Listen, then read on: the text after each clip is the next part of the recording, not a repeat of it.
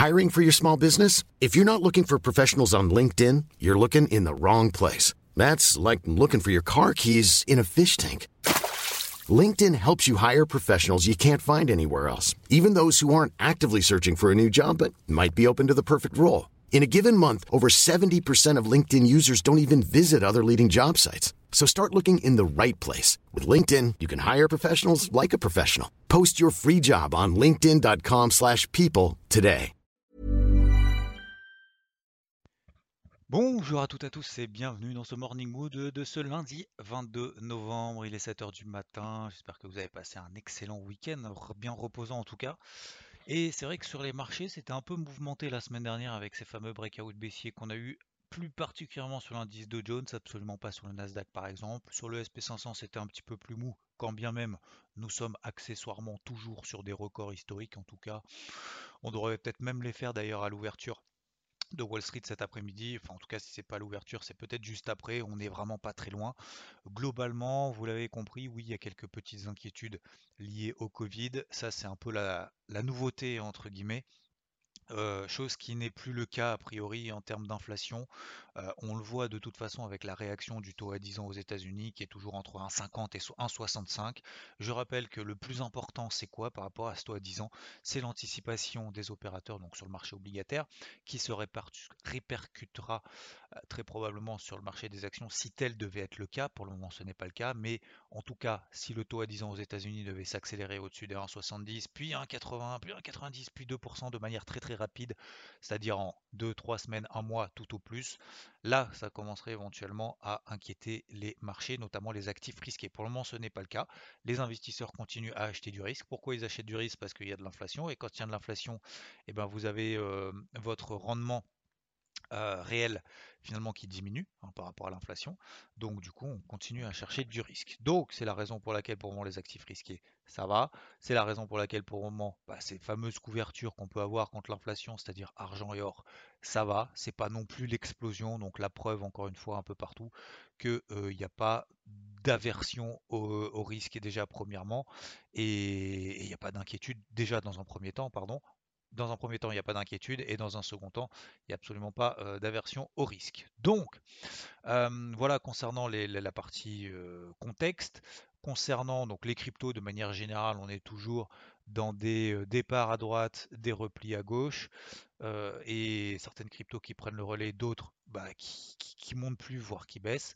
Donc c'est là où il va falloir être sélectif, c'est là où il va falloir ne pas, surtout, surtout, je pense, ne pas avoir d'amour pour ces cryptos.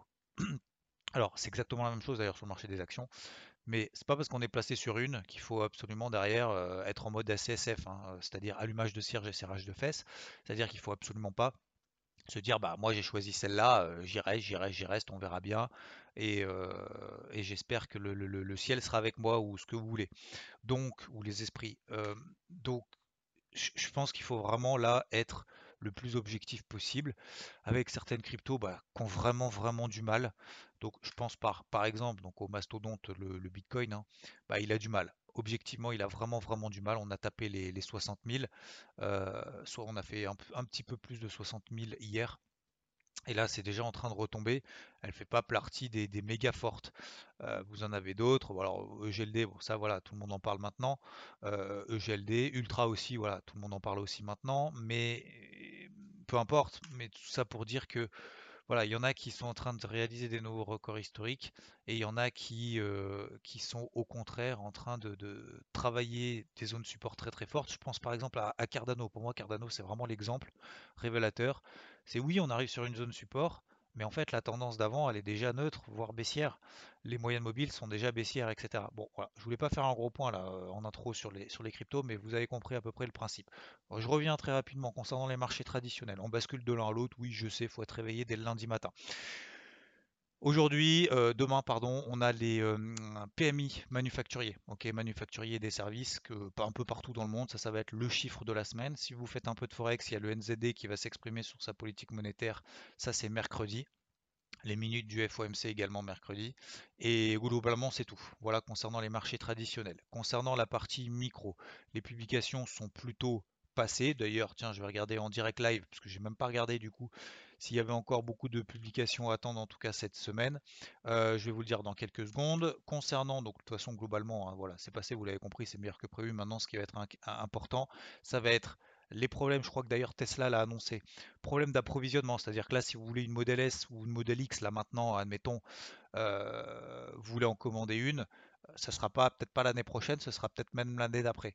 Donc il va y avoir des grosses euh, craintes d'approvisionnement un peu partout. Donc aujourd'hui, oui, cette semaine, il y en a vraiment très peu. Euh, aujourd'hui, il y a Zoom ce soir après bourse, par exemple, et il y a HP demain, ok, Hewlett Packard. Voilà, concernant les publications, il y a Autodesk aussi, euh, Dell et d'autres. Concernant donc les problèmes d'approvisionnement, ça va être euh, la problématique de ces prochaines semaines, voire de ces prochains mois. Et ça risque d'impacter du coup un peu les euh, psychologiquement un peu les, opérateurs, les marchés. Mais quand bien même il s'agit de la demande qui est trop forte par rapport à l'offre, à l'offre, c'est moins un problème que l'inverse. Hein. Donc, euh, donc voilà, pour les marchés, ça va pas forcément être inquiétant, mais encore une fois, on va suivre un petit peu tout ça de près. Je vous invite, et moi je vais surveiller de toute façon toujours, si jamais on en a, et encore une fois, on a fait tous les objectifs sur l'indice Dow Jones, je visais donc que des shorts sur l'indice Dow Jones. Je vous rappelle que le Dow a perdu 500 euh, points, 600 points euh, depuis justement ces premiers breakouts baissiers. On en a perdu euh, un petit peu plus depuis la, pas la semaine dernière, mais la semaine d'avant. je ne vais pas continuer à m'acharner là-dessus parce qu'on a fait les gros, gros, gros, gros objectifs que je m'étais fixés. Donc maintenant, peut-être travailler effectivement les plus forts, les indices les plus forts pour le travailler à l'achat et les indices les plus faibles si tel devait être le cas. Ça, c'est la première chose. Deuxième chose, or argent. Euh, pour le moment, bah, il ne donne pas des signaux euh, positifs plus que ça. Euh, l'argent à suivre, notamment parce qu'il est plus fort que l'or là depuis maintenant quelques jours, enfin en tout cas par rapport à la semaine dernière, à la fin de la semaine dernière. L'argent, s'il repasse au-dessus des, allez, à la louche, hein, vraiment à la louche, 25 dollars. Voilà, au-dessus des 25 dollars. Là, ça me donnera déjà des indications que les opérateurs, le marché a envie de payer, repayer et re-repayer l'argent. Et du coup, moi, ça me redonnera envie de re-repayer. Voilà, pour faire simple. Euh, ça, c'est la deuxième chose. Troisième chose, attention sur l'eurodoll. Je vois qu'il y en a beaucoup qui essayent de trouver le point bas là-dessus. Je rappelle que la tendance baissière est très très forte. C'est pas parce que ça baisse beaucoup qu'il y a plus de chances que ça monte. Au contraire, c'est en train de s'accélérer, s'accélérer, s'accélérer. Je vous rappelle qu'il y a plus. Charles a fait un beau point ce matin d'ailleurs dans le Daily Brief. Euh, sur IVT, notamment sur les risques, entre guillemets, alors je sais pas si c'est un risque ou pas, mais en tout cas un resserrement monétaire plus rapide que prévu peut-être. Inflation est très forte, le marché d'emploi ça va, etc., etc. Donc attention, ça pourrait avoir un impact encore plus fort de hausse sur le dollar et donc de baisse du coup sur l'euro contre le dollar, ce qui semble quand même relativement légitime. Voilà globalement le tour d'horizon. Merci en tout cas pour celles et ceux bah, qui ont vu, partagé, liké, commenté. Merci à Virginie, Charles et FT qui contribuent énormément du coup à ce débrief hebdo, donc tous les dimanches à 10h sur la chaîne IVT. N'hésitez pas à y aller si vous l'avez zappé, si vous avez si vous aviez mieux à faire dimanche matin, notamment à 10h, et vous avez tout à fait raison, si vous avez oublié, n'hésitez pas à aller jeter un petit coup d'œil, même s'il y avait un petit souci du coup sur la caméra avec espèce de grosse trace de doigt, et c'est pour ça qu'on a l'impression qu'on est dans un sauna. Voilà, donc on va essayer de faire mieux la prochaine fois, mais au moins c'est sorti, c'est dit, et je vous souhaite en tout cas pour ce début de semaine euh, beaucoup de force, euh, force et honneur, euh, amusez-vous bien profitez bien, avancez bien dans vos projets, euh, pas à pas. Il hein, faut bien essayer de. On a tous le, même temps euh, par jour, hein, c'est 24 heures. Par contre, après, là où ça devient un petit peu plus délicat, c'est comment est-ce qu'on alloue ces, ces 24 heures au quotidien. Donc, c'est jamais facile. Euh, c'est pas toujours facile en tout cas, mais c'est jamais facile. Et en tout cas, je vous souhaite beaucoup de force, beaucoup de courage pour avancer justement dans vos projets. Le temps passe vite, faut profiter aussi. Euh, et en tout cas, bah, merci du temps que vous avez consacré ce matin à ce Morning Mood. Je vous souhaite une très belle journée. Et puis, je vous dis à plus. Ciao, ciao.